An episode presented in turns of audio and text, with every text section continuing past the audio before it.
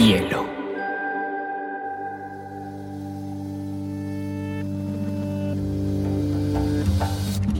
Coincide con la noción de estilo tal como se define. La lectura debe ser una de las formas de la felicidad y no se puede obligar a nadie a ser feliz. Pero cuando cuenta lo que vas usando después, entonces un libro debe describir esa situación. Y digamos que lo es, el cuento se escribe así. Y a mí la, la cosa más importante que me ha pasado en la vida ha sido aprender a leer una pizca de exageración en esa frase. Este episodio de Biblioteca Personal es patrocinado por Café Matiz. No hay mejor combinación de maestría para acompañar nuestras lecturas que con un delicioso café colombiano. Estamos en un episodio muy especial, una de mis grandes ídolos, la cronista, periodista, columnista Leila Guerriero, la argentina que ha escrito en las grandes revistas literarias, que ha hecho perfiles para diferentes medios, que escribe unas columnas impecables en el país, nos acompaña hoy. Leila, qué rico tenerte hoy con nosotros. ¿Qué tal, María José? ¿Cómo estás? Encantada. Gracias por el, por el interés en el trabajo que uno hace, o trata de hacer al menos. Fantástico, no lo haces y lo haces muy bien. Eh, Leila viene de Junín, una ciudad de 20.000 habitantes de Argentina. Eh, Es hija de un ingeniero químico y una maestra. Y empezó con la biblioteca de sus padres, que ella en algún texto menciona como una biblioteca esquizofrénica. Quería que arrancáramos y nos contaras un poquito de esa relación con esa biblioteca que tuviste de niña y cómo empezó a formarte, Leila. Sí, esquizofrénica en el sentido, quizás es un poco exagerado el término, pero digamos que para usar un término un poco más amable, eh, podría decir que era ecléctica. Era una biblioteca. Mi papá es sumamente. Mi mamá también lo era. Mi mamá falleció en el 2009, pero también era lectora, pero mucho más eh, pausada, mucho más reposada que mi padre. Era una de estas personas que pueden leer, no sé, cinco o seis libros por año. Mi papá lee, no sé, un libro por día. Es muy. Un animal muy lector. Y lo hizo, lo era ya desde que, desde mi infancia, desde que yo, bueno, desde antes de que yo existiera. Y es un lector sumamente curioso, con un criterio muy, muy propio. Entonces, en esa biblioteca había desde bestsellers eh, muy populares, de, digamos, como de... No, no llegaba al nivel de Daniel Steele, por supuesto, digamos, pero había, no sé, por ejemplo, toda la saga de Ian Fleming, de James Bond, estaba todo en mi casa. Eh, y al lado de eso estaba Cien años de soledad, este, La ciudad de los perros de Vargas Llosa, eh, Crónico de la muerte anunciada cuando salió, o sea, se leyó de estreno en mi casa. eh, montón de literatura latinoamericana y un montón de libros de autores argentinos eh, que mi padre compraba en librerías de viejo, de Junín, la ciudad donde yo nací, y también de Buenos Aires, la ciudad donde yo vivo y donde veníamos muy a menudo con mi familia a comprar libros, a comprar revistas y todo eso. Entonces en esa biblioteca había de todo, este, Bradbury, Horacio Quiroga, mucha poesía también. Eso sí, mi papá no es buen lector de poesía, no, no, no. Realmente creo que la única poesía que conoce es la poesía de, de Rimbaud y de, de, Edgar Allan Poe, que de hecho me leía cuando yo era chica. Pero mi madre este, era muy lectora de poesía del siglo de oro español, todos los poetas, eh, San Juan de la Cruz, este, los místicos, ¿no? Quevedo, Góngora. Eh, entonces yo me fui haciendo como con esa biblioteca y tratando de establecer un criterio propio. Por supuesto, al principio este, mi, padre, mi padre, sobre todo, me, me, recomendaba libros de esa biblioteca. Recuerdo haber leído muchos libros de una cosa que se llama selecciones, una selección del Reader Digest, que eran unos libros con tapa dura, de cuero, como con, con tapas grises o rojas, que eran como biografías noveladas de, no sé, la vida de Rimbaud, la vida de Verlaine, la vida de Toulouse-Lautrec.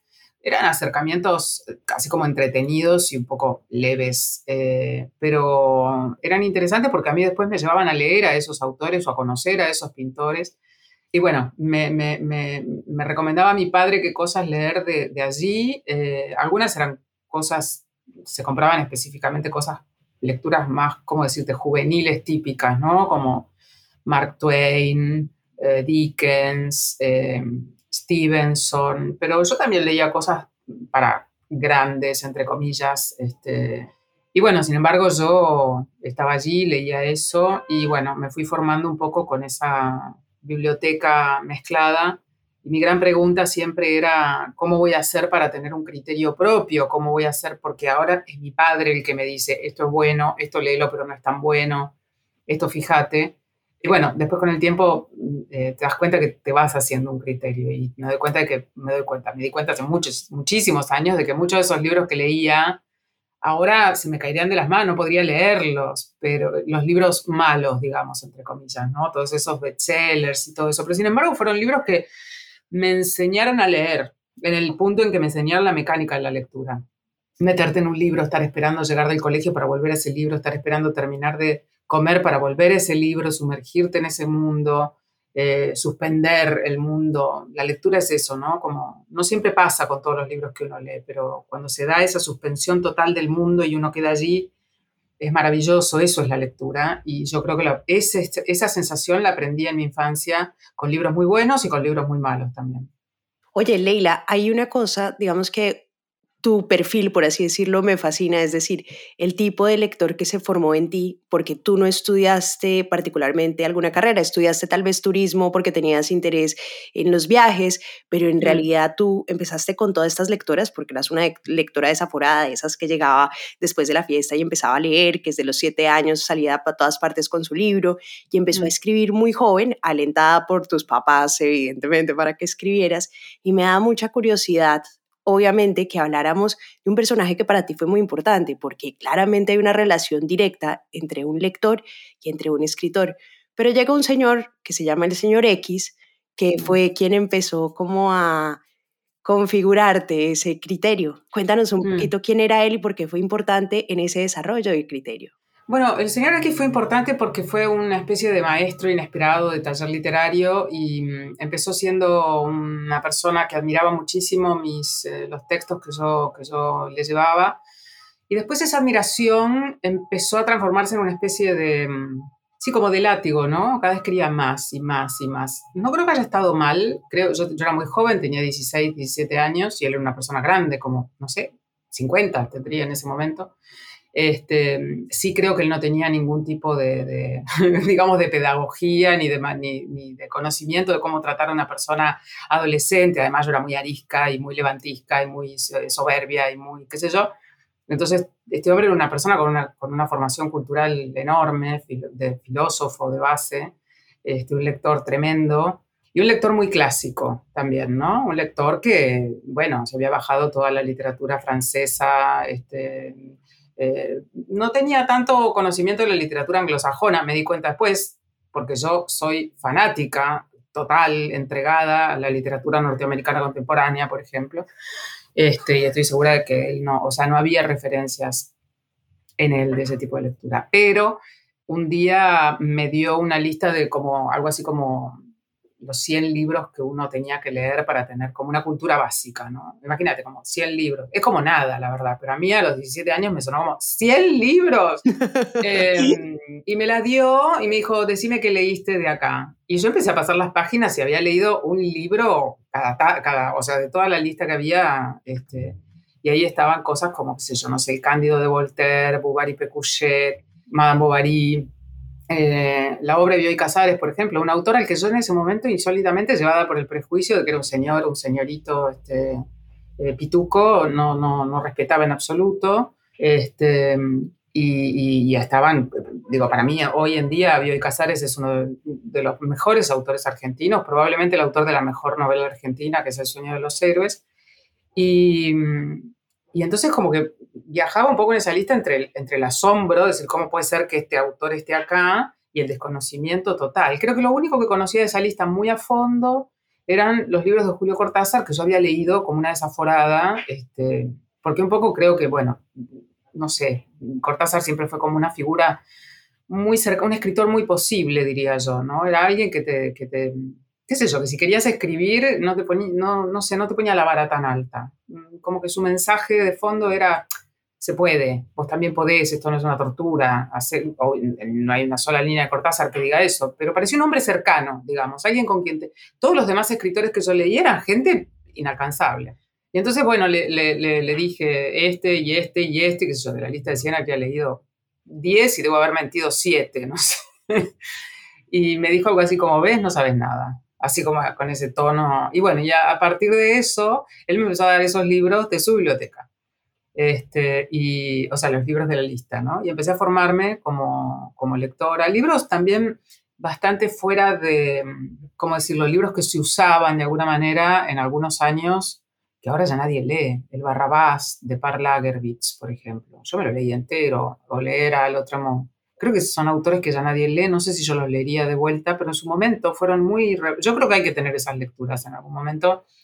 Y fue revelador porque creo que la adolescencia es el momento de tragarte todas esas cosas, que después con los años este, yo lamento, por ejemplo, no haber leído un autor como Joyce, el Ulises de Joyce, en ese momento, porque, porque no he pasado nunca de las primeras páginas, aunque releo muchas veces el monólogo de, Molly Bloom porque me, me, me, enciende muchísimo, pero no, no logro, y lo siento como, una, como algo que me gustaría que me gustara, y yo creo que en la adolescencia o la primera juventud lo hubiera leído con, con con esa disciplina que nos impone, ¿no? Voy a leer La Tierra Baldía de T. Eliot, aunque no entienda una palabra, y me lo voy a disfrutar además. Este, y bueno, el señor X fue importante por eso, me dio como una disciplina y me hizo entender además también que la escritura es mucho trabajo, ¿no?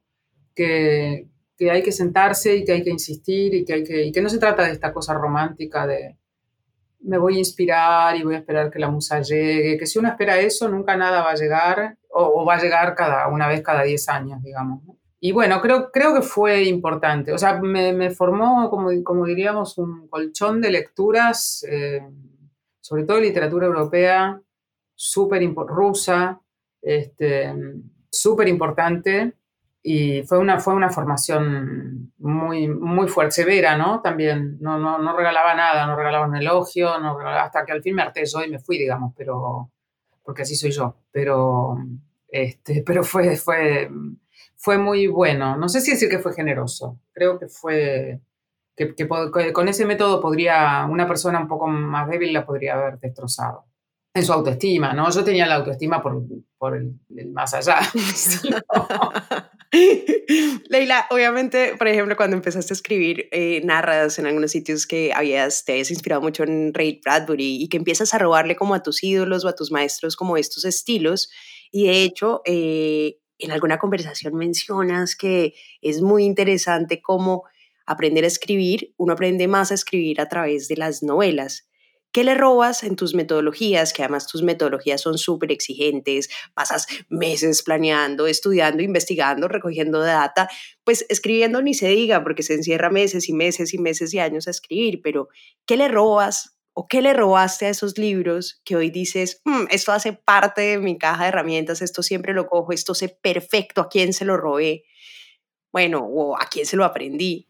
No sé si es tan claro eso, porque uno va abandonando también. Yo, por ejemplo, al principio sí, me, copiaba mucho de Bradbury, de Cortázar, de García Márquez, tuve una etapa Bryce Echenique, entonces todo salía lleno de 14 adjetivos por sustantivo. Y uno eh, toma esas cosas y después las va gastando y las va abandonando y encontrás una, una voz distinta, más, más propia, si querés. Este, entonces es muy difícil rastrear porque además está todo muy mezclado. Yo tengo mucha influencia de otras disciplinas narrativas, el cine, la fotografía, este, incluso diría hasta la música, en términos de que cuando necesito entonar, encontrar una voz determinada, yo pongo determinada música para ver si lo logro, o me leo determinado texto para ver si llego a esa voz que quiero, una voz quizás más despótica, una voz quizás más descortés. Depende, depende del texto, depende de lo que quiera hacer, depende de lo que, lo que, el, lo que el texto pida, ¿no? O sea, en un punto hay un punto ahí de, de control y descontrol. Lo que uno quiere hacer y lo, que quiere decir y cómo debe ser dicho, es como, un, como extraño eso. Tengo ahora muy en la cabeza, vos decías, yo me encierro, estuve hasta, hasta dos semanas, cuatro meses encerrada escribiendo un libro que investigué durante un año y siete meses. Eh, y lo escribí en cuatro meses de jornadas larguísimas, desde las cinco de la mañana hasta las nueve de la noche, lo que me dejó enormes este, secuelas, hasta físicas, te diría. Sí, qué sé yo, dolores y cosas. De las que hay que ocuparse también con una breve interrupción para salir a correr todos los días una hora. Hice eso. Y, reconozco en algunas cosas de puntos de suspenso y todo eso que hice en ese libro, cosas de distintos autores. De Walsh, por ejemplo, de Rodolfo Walsh, de su libro Operación Masacre. Digo, ni me acerco a esos autores en términos de, de, potencia y enormidad, pero bueno, uno me preguntas de dónde vienen algunas cosas. Pero sí sé que hay muchas de esas cosas que leí en la primera infancia, como todo el imaginario bradburiano y todo eso, que fueron reemplazados, diría yo, por, por, por capas que vinieron después, formadas por autores que para mí son ahora mucho más este, yo soy muy leal a esas lecturas de, mi primera adolescencia e infancia que seguí después con la edad. Digo, no, no, es que yo no lea más a Bradbury, me encanta, me sigue, me, sigue encantando, me enardece, me encanta Cortázar. Son autores que quiero y, lo, y soy leal a, ese amor. De, pero si yo tuviera que hablar de, de quienes están pesando hoy sobre mí, hablaría de otros autores, Foster Wallace o, o, o Moore. Este, y ahí sí eh, puedo rastrear cosas claras de algunos textos que he escrito y digo, esto es, o sea, esto es hijo de, esta prosa, esto es hijo de esta cadencia, esto es hijo de, esta, de este golpeteo, de, esta, de, este latido de esta prosa. Eh, es mío, pero también está salido de, allí, ¿no? Eh, y por el camino, bueno, vas dejando otras maneras que te parecen quizás más rimbombantes o más barrocas, más condescendientes, eh, que no, no, no, te, no, te, no, te pegan ya tanto. Pero hay un autor que no te mencioné que se llama John Irving y que yo creo que para mí fue sumamente importante y lo sigue siendo en relación al manejo de las voces de, eh, cuando tengo una crónica coral, digamos, y tengo que manejar la diversidad de voces de muchísimas personas, ¿no? Cómo presentar una escena, cómo presentar, cómo hacer como el manejo del suspenso, qué contar, qué no contar, cuento un poquito acá, después desarrollo o desarrollo más adelante, cómo hago aparecer a esta persona, cómo rompe el silencio de la página, etc. Eh, en este último libro, por ejemplo, la solución a la resolución de la estructura total, completa, me la dio un libro de física cuántica que escribió un tipo que se llama Carlos Rovelli. Sí, o sea, sabía claramente que tenía un problema y no lo podía destrabar. Y leí ese libro y fue ese libro, digo, que está citado en el, en el libro que acabo de escribir, la solución. O sea, fue claramente, puse esa, esa gota de agua y se aclaró todo en términos de estructura, lo cual no es, que es lo más difícil de un libro, ¿no? La estructura, cómo, cómo montar las vigas del edificio. Se nota que eres una editora hiperexigente, no solamente en los textos que has editado de tus alumnos o de los periodistas que has liderado en muchas revistas en las que has sido editora, pero me causa mucha curiosidad, claro, cuando tú eres periodista como tú, pero eres también un gran lector, vas como complementando esas lecturas. ¿Cada vez te vuelves un editor más tiránico contigo misma? ¿Cada vez te exiges más para escribir los textos? ¿Sientes que avanzas en eso? ¿O ese editor ya está formado y le dices, no, ya, ya, cada, ya lo escribo cada vez más fácil? Esto ya cada vez es una tarea más eficiente. No, creo que siempre es difícil. Este, mm, yo aprendí mucho y traje mucho hacia mi escritura de la tarea de edición de los otros, muchísimo, muchísimo. Realmente siento que fue una especie de subidón, digamos. ¿no? Este, de todas maneras, bueno, siempre fui como editora de mis propios textos en términos de que siempre hice muchas versiones. Bueno, siempre, digo, a partir de determinado momento, ¿no? A veces yo leo eh, textos que escribía al comienzo y digo, Dios mío, ¿cómo me publicaban? Pero bueno, los editores habrán considerado que tenía una calidad por lo menos decente, qué sé yo, o raro, sería raro, como, ¿y esta qué escribe? Bueno, publiquémosla. Em, siempre fui así como que si yo le digo a alguien, me parece que acá estás siendo perezosa o perezoso, ¿por qué no buscas un final o un principio o una estructura más adecuada, aunque haya que romper determinadas cosas? Yo, yo, me, yo me digo esas cosas a mí misma. O sea, no le puedo exigir a otro que haga algo que yo no estoy dispuesta a hacer, ¿no? Porque es, da mucha pereza a veces, sobre todo cuando uno está trabajando en un texto muy largo, en un libro, repasar todo eso día tras día, tras día, tras día, tras día, buscarle las fallas, dejarlo reposar, ver cosas que no, había visto, no habías visto. Pero no llega al punto de ser eso como cada vez más como tiránico, como dijiste, porque yo creo que ahí hay un punto como de parálisis y de, y de, y de pérdida de, de esa parte de la escritura que son como no sé, yo en, escribir este libro los primeros dos meses fueron trabajo de picapedrero, o sea, sumar información, después eso se va como trabajando como si fuera una escultura, va cobrando forma. Toda esa es la parte deliciosa de la escritura, que tiene también momentos horrorosos, como cuando las cosas no salen, o cuando, o cuando tenés que decir hasta acá llego, no puedo más, no veo nada, ya, ya no sé ni lo que escribo, me, me voy a dormir y sigo mañana, pero hay hay como un desfallecimiento en eso también, en ese desistimiento, ¿no? En decir, Dios mío, te atacan dudas y podrás hacerlo. Bueno, todo eso uno no, no recuerdo quién fue que dijo que lo primero que tiene que hacer un artista es saber acompañarse a sí mismo, ¿no? Bueno, lo de artista me queda un poco grande, pero quiero decir, en, esa, en ese camino eh, uno tiene que saber acompañarse a uno mismo, recordar que las cosas siempre son así, que siempre hay inseguridad, que siempre, siempre hay dudas, que, que siempre se falla y después se falla mejor y después se falla todavía mejor hasta que se llega a un resultado, como decía Mao, ¿no? de derrota en derrota hasta la victoria final. Entonces creo que si, si uno se pone como tiránico con la edición de uno mismo, hay algo que yo creo que no fluye. Me parece que, que es una palabra horrible esto, ¿no? porque todo el mundo quiere fluir como si fuera a buscar la felicidad y qué sé yo. Pero digo, hay algo de fluido de la escritura, sí, que utilizando la palabra con, severidad, digamos, ¿no? Esta cosa de corriente, de río, acuática, que, que ande, que funcione, que esté vivo. ¿Qué no pasa si uno está todo el tiempo rigidizándola con una mirada este, de, de, de pavor, o de una autoexigencia, sí autoexigente, pero, pero sin que esa autoexigencia implique la parálisis, ¿no? No me está saliendo, entonces no sigo porque soy inútil. Eso a mí no me pasa. Eso a mí no me pasa. Tú te formaste claramente en la lectura eh, y empezaste escribiendo cuentos, poemas, pero terminaste en el periodismo porque leyeron un artículo muy bueno tuyo y terminaste pues de una desde muy joven en el periodismo y desde entonces pues nunca has salido. Y me da curiosidad claramente este salto, eh, este salto obviamente de la ficción o de la literatura al periodismo, porque puede ser mucho más difícil narrar algo muy atractivo real desde los hechos, ¿no? Entonces, eh, te quería preguntar con términos de cómo haces o cuál te parece que es la función de ese periodismo narrativo, de ese periodismo literario en un contexto donde las redes sociales pues eh, generan esta cantidad de contenidos bobos, populares, donde la noticia cada vez está perdiendo más valor, donde los medios cada vez están perdiendo tal vez presencia por obviamente la dinámica de los algoritmos y dónde ves que es más relevante este periodismo narrativo que haces tú.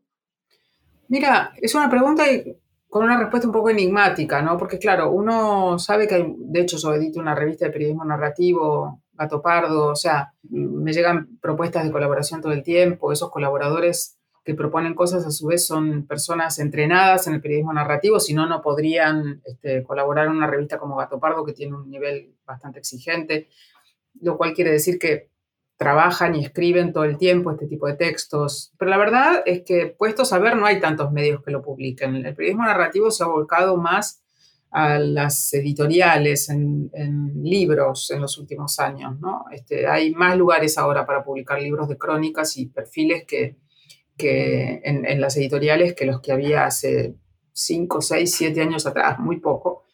Y los medios, bueno, se mantienen un poco los que están y también hay un retroceso en eso.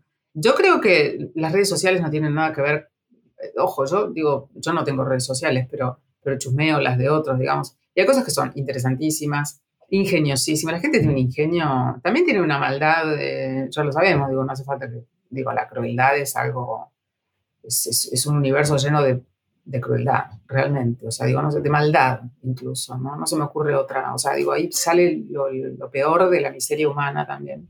Pero hay cosas bien interesantes, o sea, digo, no quiero denostar las redes sociales, pero, pero son como un género aparte, me parece. No tiene nada que ver con el periodismo, ni con el periodismo literario, ni con la noticia, ni con nada, como otra historia, aunque por supuesto que todos sabemos que infectan en tanto y en cuanto lo que está mal hecho en la red social termina siendo replicado por el periodismo supuestamente serio, este, a veces como noticias verdaderas, cuando en realidad son puras paparruchadas, no sé, la, la chaqueta blanca del Papa, ¿no? Todo eso. Bueno, no, que eso es como irrelevante, pero hay cosas mucho más, más graves, que eso cuando se anuncia la muerte de alguien y ese alguien está vivito y coleando, o cosas peores. Em, entonces, me, parece a mí que el periodismo narrativo es una experiencia de lectura fuerte, nunca fue una experiencia de lectura masiva, nunca lo va a ser.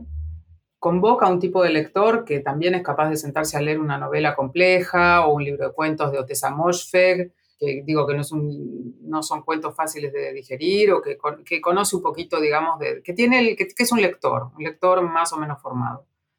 Y me parece que ahí en el periodismo literario hay una apuesta importante por contar una realidad compleja, ambigua, contradictoria y que dice cosas que son muy antipáticas de escuchar a veces. Este, es un mundo en el que no hay héroes puros, ni víctimas puras, ni victimarios puros. monstruos puros y todo eso es súper difícil de escuchar para la gente. Y yo estoy interesada en ese relato complejo, en ese relato que no es un relato como maniqueo, ¿no? Como decir, bueno, este, aquí ponemos a los héroes y aquí ponemos, por supuesto, un villano va a tener mucha más carga de perfidia que una víctima, eso está claro.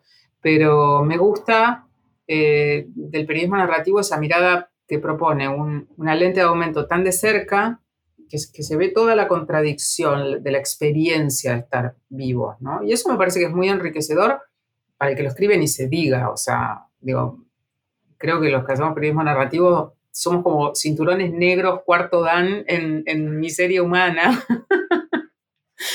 este, y me parece que para un lector, en un mundo tan plano, tan chato, tan lleno de corrección política, leer un texto con una mirada que te propone otra cosa, que te propone algo más intenso, más antipático también, eh, que te hace pensar, que te deja con dudas, que no te trata como si fueras un imbécil.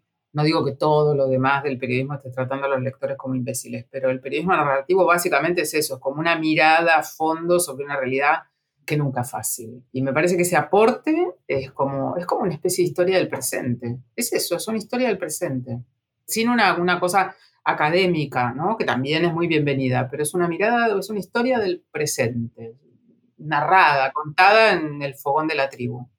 Estuve leyendo esta semana, Leila, tu libro de Los suicidas del fin del mundo y también tu libro de La otra guerra, que los mm. dos son absolutamente extraordinarios, muy recomendados para todos los oyentes. Y claro, eh, en uno es que te vas a buscar la historia de un pueblo donde niños empiezan a suicidarse, pero es toda la descripción de los niños, cómo se cuelgan de todas partes. Y bueno, mm. la, la, la otra guerra hace alusión a ese espacio en las Malvinas donde, donde muchos argentinos fallecieron tratando de recuperar el territorio y pues que fue todo un dilema diplomático, recuperarlos o no, encontrarlos o no, identificarlos o no. Ahorita decías que escribiendo un texto te generaba consecuencias. Estos libros o muchos de los textos que he leído son terriblemente crudos. ¿Cómo te afecta a ti, Leila, escribir temáticas tan complejas como estas y dolorosas en términos humanitarios? No, no, no, yo soy muy escindida, creo que no, o sea, los libros me producen secuelas de otro tipo, a veces físicas, por estar tantas horas sentada y, por, ahora de hecho corro además, entonces estoy como tratando de recuperar un problema que tengo en los talones, digamos, por, por haber permanecido tantas horas inmóvil y haberle sumado a eso una corrida bestial. Y me dejan una secuela de vacío después que los entrego. O sea, quedo como vacía, como nada me sacia después de haber estado tanto tiempo con un tema que te convocó durante, qué sé yo, dos años y lo escribiste y terminaste y ya está, fuiste con eso, ya está, no vas a volver a eso, aunque sigas en contacto con la gente que entrevistaste y todo, es muy difícil después volver a encontrar rápidamente algo que te desafíe de esa manera. Es como haber subido el Everest y que después te propongan subir el cerro de 500 metros que hay en dos kilómetros de tu casa. No, o sea, sí, sí, lo subo, pero la verdad, o sea, interés cero. Te queda una cosa como de adrenalina en el cuerpo, como que diste todo. Eso me queda. Las historias crudas o no crudas, o felices o infelices, no se me quedan a mí, quedan en, todo caso quedan en el texto. Yo creo que le hago muy mal favor a la historia si yo me pongo mal con el tema, si me impresiono, si me pongo a llorar. O sea, soy una persona supremamente sensible, creo, en términos de que todo lo que me pasa me pasa mucho. Soy muy receptora, muy receptiva. Cargo todas esas em, como, sí, todas esas emociones ajenas, pero, pero las encajo en un lugar en el que son emociones de otros, digamos, ¿no? Puedo, puedo, puedo tratar como incluso de acercarme mucho a esas emociones, pero siempre pienso, o no, ni siquiera lo pienso, es como un reflejo, decir, este, todo esto le pasó a esta persona, a mí no me pasó ni la mitad de lo que le pasó a esta persona, ni, ni un tercio, ni un décimo. Entonces, em, es la historia del otro. A mí, en lo personal, escuchar historias tremendas no me produce un daño eh, sí me impresionan, obviamente, como te digo, porque digo, pero dejo que, impacten en la curiosidad, en, querer saber más. Y de hecho, cuando más la gente me cuenta, aunque la historia sea terrible, yo siento que estoy haciendo bien mi trabajo. Hay un punto de satisfacción también en eso. Es decir, qué bueno que esta señora confió lo suficiente en mí como para contarme cosas que nunca le contó a nadie, que nunca le contó ni siquiera a su familia, que, me está contando con detalle cómo abrió la puerta del cuarto de su hija cuando, y cómo la encontró colgada con el cinturón y cómo este, encontró, eh, salió corriendo de su casa porque escuchó un grito vio a su hijo colgado de un cable de la televisión en la calle y cómo y, los pasos previos de cómo fue que discutieron y cómo llegó a eso y cómo, digo, qué bien que me está contando todo esto, porque yo voy a tratar de estar a la altura de la emoción de esa historia que ella me está contando, pero no ponerle mi emoción. Digo, me, parece que toda esa, esa cosa de, ay, qué mal me hace escuchar todo esto, eh, también es un poco paternalista, ¿no? Eh, digo, no es, no es nuestro oficio es contar la historia, ¿no? Eh, pero bueno, esa soy yo, qué sé yo. Soy, soy bastante cindida en todos los territorios. No creo que mi emoción o conmoción o daño le agregara un punto de nada a la historia de daño de otra persona. Leila, en uno de tus mm. textos, que es donde hablas de cómo aprendiste a escribir perfiles, que es una de tus experticias, que es la lección de Homero, hay una frase que me encanta y dice, siento que nadie, salvo yo, puede saciar al monstruo de mi curiosidad una vez ese monstruo se despierta. Y quería preguntarte por la curiosidad. ¿Se forma? ¿Venías con ella? ¿La entrenas? Porque evidentemente es un motor para ti.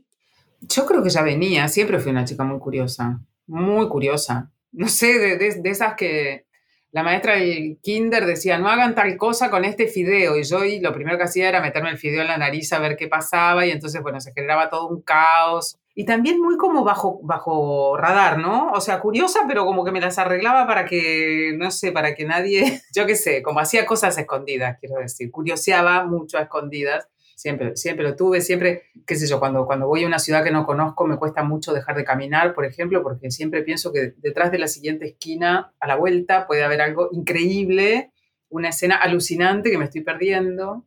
Voy por la calle y puedo hacer mil malabares si hay una conversación entre dos que me parece interesante y quiero escucharla, entonces voy, vuelvo, voy, vuelvo, voy, vuelvo diez veces haciéndome que estoy esperando a alguien para, para, Sí, para escuchar. Quizás no hago nada con eso después, pero estoy, soy estoy interesada, creo, eso. Entrenar, no, no, siento que necesite entrenar nada, está. Yo paso caminando por la calle, veo la, la, ventana de una casa que da a la calle abierta y automáticamente miro para adentro. Y si veo algo interesante, voy y vuelvo a pasar. Cuando estoy hablando con, con gente, incluso con amigos, yo me doy cuenta que yo prácticamente no hablo, pregunto, pregunto, pregunto, pregunto, eh, quiero saber del otro. Yo hablo, bueno, ahora estamos hablando contigo, pero porque me preguntabas y estoy encantada con las preguntas, pero hablo muy poco yo de, mí, hablo con muy poca gente. Siempre es como hacia el otro, ¿no? Es contame tu vida, decir, ah, ¿dónde nací? Mirá vos, ¿cómo, y cómo llegaste a hacer eso? ¿Y cuántas veces fuiste a tal lugar? Este, y bueno, eso se lleva puesto todo el tiempo. Sí. Te meten líos también, ¿no? O sea, porque la curiosidad también hace que te metas en, en líos y en riesgos a veces. Nunca fuertes. Pues, bueno, sí fuertes, pero nunca más, nunca terminó nada mal. Leila, hay otro de tus libros que creo que fue el primero que leí hace muchísimos años que me fascina, que se llama Zona de Obras. Tiene mm. un texto que se llama eh, Bobarismo, dos mujeres y un pueblo de la Pampa. Y ese es un texto en el que tú haces un comparativo con una amiga mm. que pues que en el texto se llama María Luisa, pero pues no sé si ese es su nombre real. No, no, no es el nombre real. Pero haces como el comparativo entre la chica que dejó de estudiar por casarse, por tener hijos, por trabajar en una droguería, ¿sabes? Como por seguir estas, estas líneas y tú por el contrario querías viajar, querías escribir, querías ser lectora, querías, pues, querías, tenías como otras ambiciones diferentes y todo esto pues con la línea narrativa de Mambo Bovary, eh, este libro del que pues haces también un análisis. Me causa mucha curiosidad esa formación o ese criterio de mujer diferente ¿Cómo sientes, digamos, que tanto la lectura como la escritura te ha alejado de esos lugares comunes y te ha servido también para tener esa mirada crítica y esa formación o ese estilo que hoy en día tienes en tus textos? Sí, mucho, mucho, mucho. Ahí entraron varias cosas en juego. Eh, un modelo muy distinto de mujer, entrenado también por, por mi padre, te diría, porque el modelo de mujer en casa de mi madre era un modelo bastante conservador y bastante tradicional. aunque no era una señora burguera muy aventurera, nos, nos llevaban de... Pero mi padre tenía una cosa muy, este, hacíamos lo que podría decirse en aquel tiempo unas típicas actividades que se, hacen más con los niños varones que con las niñas mujeres, con mi padre, ¿no? Y con mi hermano también, digamos, pero no, no había diferencia en ese punto. Se pescaba, se cazaba, nos dejaban jugar a lo que quisiéramos. Yo me acuerdo mil veces en Navidad o en Reyes, yo pedía de regalo autitos o esta, maquetas de estaciones de servicio o, o, cosas con rifles, rifles de juguete, obviamente. Y, y me los compraban sin hacer la menor eh, intervención del tipo, esto no es para nenas o qué sé yo.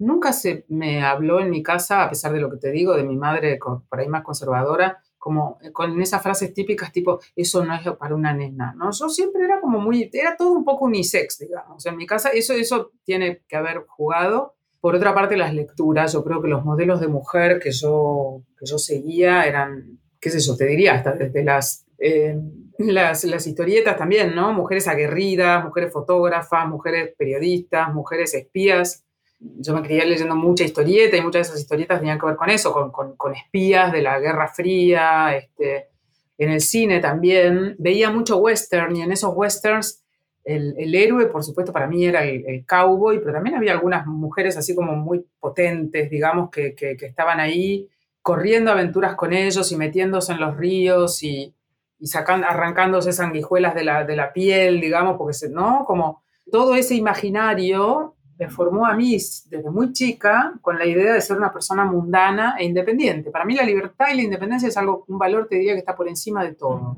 Por supuesto la, la, la escritura también, pero quiero decir, o sea, están ahí, están, son dos cosas que conversan y están juntas. Y a mí, habiendo sido criada en un pueblo muy chico, siempre todas las cosas relacionadas con las frases típicas destinadas al género femenino, como no solo hay que ser honesta, sino parecerlo, todo eso siempre de chica me produjo una repulsión horrorosa, horrorosa. Creo que tuvo que ver mucho, fíjate, la lectura de algo que quizás no, bueno, por supuesto que sí es muy valorado, es una obra artística impresionante, pero Mafalda de Quino. Me acuerdo de chica y decía, pero ¿cuántos años tiene esta nena? Porque siete no tenía, porque no podía, 35 tampoco, porque no me da, o sea, como eso, esa protesta quiero yo, ¿no? Y siempre como muy, este, cuando llegué a la adolescencia, por ahí tampoco fue una adolescencia así como ni descontrolada ni cosa por el estilo, fue una adolescencia bastante como vigilada en un punto, digo, no me dejaban ir a bailar hasta cualquier hora a los 14 años, o... pero yo también como que eludía esos controles y esas cosas, ¿no? Muy segura de que no me iba a hacer este, daño a mí misma, y creo que todo eso tuvo, tuvo, que, tuvo que ver. Eh, yo, la primera vez que leí Madame Bovary, por ejemplo, me indigné muchísimo con el libro. Me una mujer dependiente, manipuladora, este, todo lo contrario de lo que yo quería ser, digamos. Una mujer que siempre se habla de Madame Bovary como el modelo de la mujer como un poco aventurera, loca, ¿no? Que se metió como... Pero hizo dejó un tendal, o sea, dejó una hija huérfana, un marido que se murió, se suicidó ella, todo el mundo infeliz y también eso, ¿no? Como la conciencia que si uno va a hacer esas cosas, ser infiel, eh, cargarte un matrimonio, qué sé yo, tenés que cargar con las consecuencias. Entonces, crecí como muy, este, no sé, cuando yo era chica quería ser un cowboy o camionero o corresponsal de guerra, que eran todas cosas que hacían los varones, digamos, ¿no? Bueno, cowboy. Eh, entonces sí, creo que, me, que, era un poco, ¿cómo decirte?, como contestataria en términos de, me imaginaba cuando era chica yéndome a Nicaragua a cultivar algodón, a meterme en la, meterme en la guerrilla, qué sé yo, como era, era muy eh, romántica en un punto, pero todos mis ideales eran como medio como más varoniles, lo que se podría pensar como varonil, que es falso, no es varonil, digamos, pero sí relacionado con eso, con independencia, con y después, bueno, todas las lecturas, yo empecé a leer a Simone de Beauvoir siendo muy chiquita, entonces este, eso se pega claramente. Eh, digo, ¿se pega o no se pega? Yo evidentemente estaba de acuerdo con todo eso. Claro. Este, me fascinaba, nunca, nunca lo hubiera podido llevar a la práctica, pero esa pareja que tenían con Sartre, que era una pareja, me refiero a que yo no hubiera podido tener nunca una pareja de esas, cada uno va con quien quiere, no, no, no, no, digamos, no, no me Poliamor no es lo tuyo.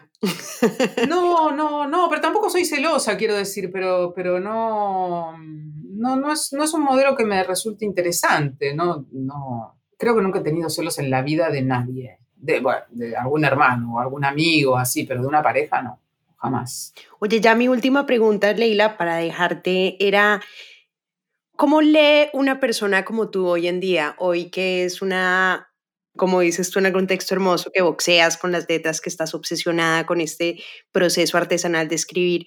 Me da mucha curiosidad, rayas los libros, anotas, los destruyes, o sea, ¿qué, qué haces con un libro hoy en día? Depende tanto. La mayoría de los libros están intactos en términos, digo, o sea, no tienen rayas, no tienen hojas dobladas, no, nada.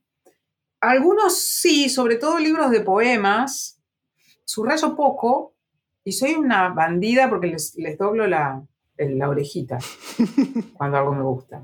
Eh, después, claro, si, si, es un libro de prosa, tengo que encontrar a ver qué, por qué cuernos doblé esa orejita en esa página, qué me habrá gustado de todas esas palabras, ¿no? Como que me gusta ese rastreo. Y a veces leo toda una página y digo, ¿qué me gustó de acá hace cinco años? No entiendo, no, no veo nada que me, que me resulte interesante. Eh, pero bueno, sigo con ese método un poco bestia. Después sí, tengo muchísimos libros marcados con post-its, que usualmente son los libros, y son muchos, muchísimos, que son libros con los que he trabajado para escribir un texto sobre esos libros o sobre ese autor o sobre esa autora, o son libros que he trabajado para dar clases, para dar algún taller. Esos libros son libros de Lori Moore, de David Foster Wallace, de Rodolfo Walsh, de Martín Caparrós, de David Remnick, de, digo, un montón de, montón de, montón de gente.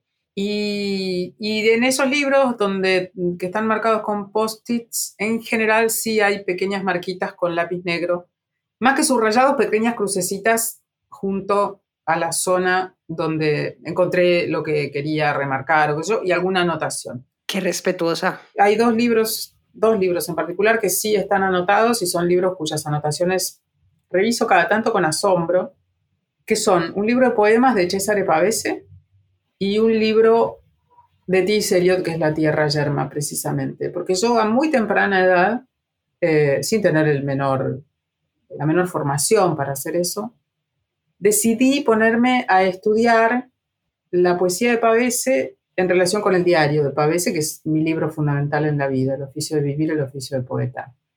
Y entonces tomé anotaciones en paralelo de lo que estaba escribiendo, eh, el poema que estaba escribiendo, porque tengo una edición fechada de los poemas fechados, en contraste con lo que estaba pasando en su vida en ese momento, ¿no? Una lectura bastante, te diría, lineal y precaria, pero me asombra haber hecho eso siendo tan joven, con una paciencia infinita y una devoción infinita y una curiosidad infinita.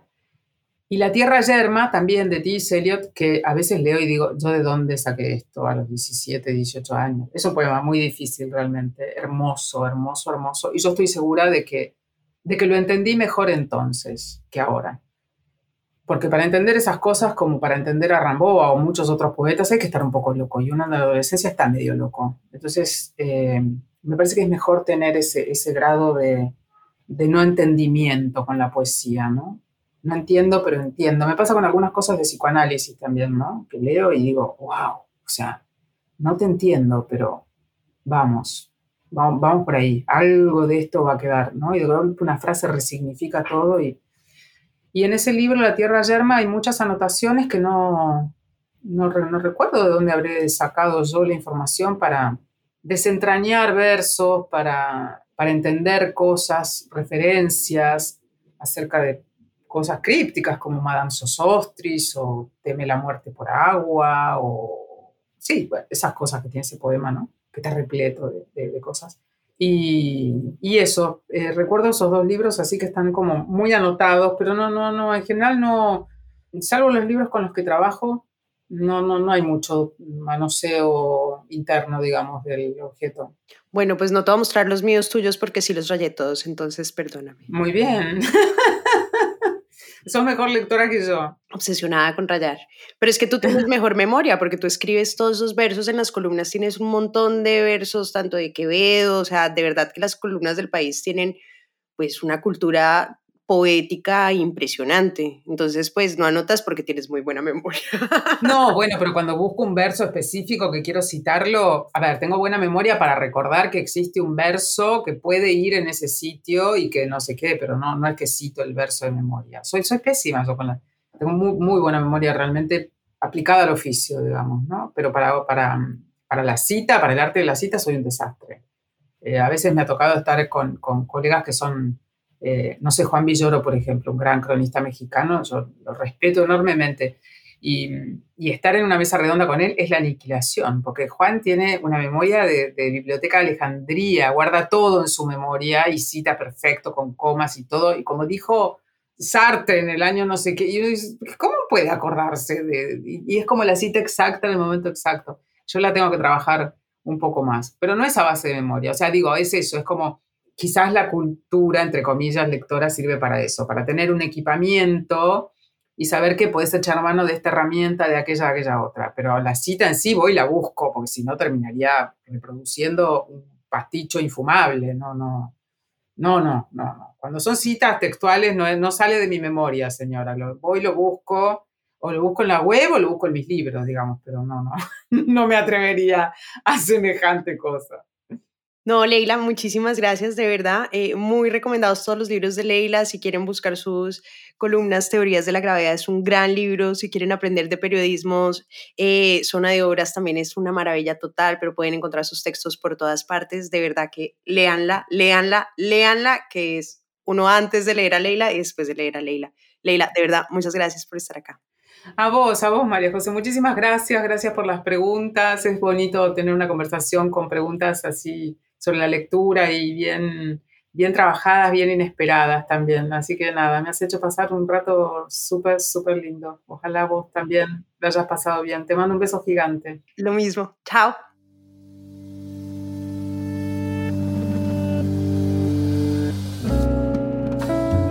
Este es un podcast para contagiar el amor por los libros, porque no hay mejor forma de incentivarlo que desde la divulgación. Ser promotor de lectura es un hobby pero también un reconocimiento y un agradecimiento implícito a aquellas personas que en nuestra vida nos acercaron a los libros.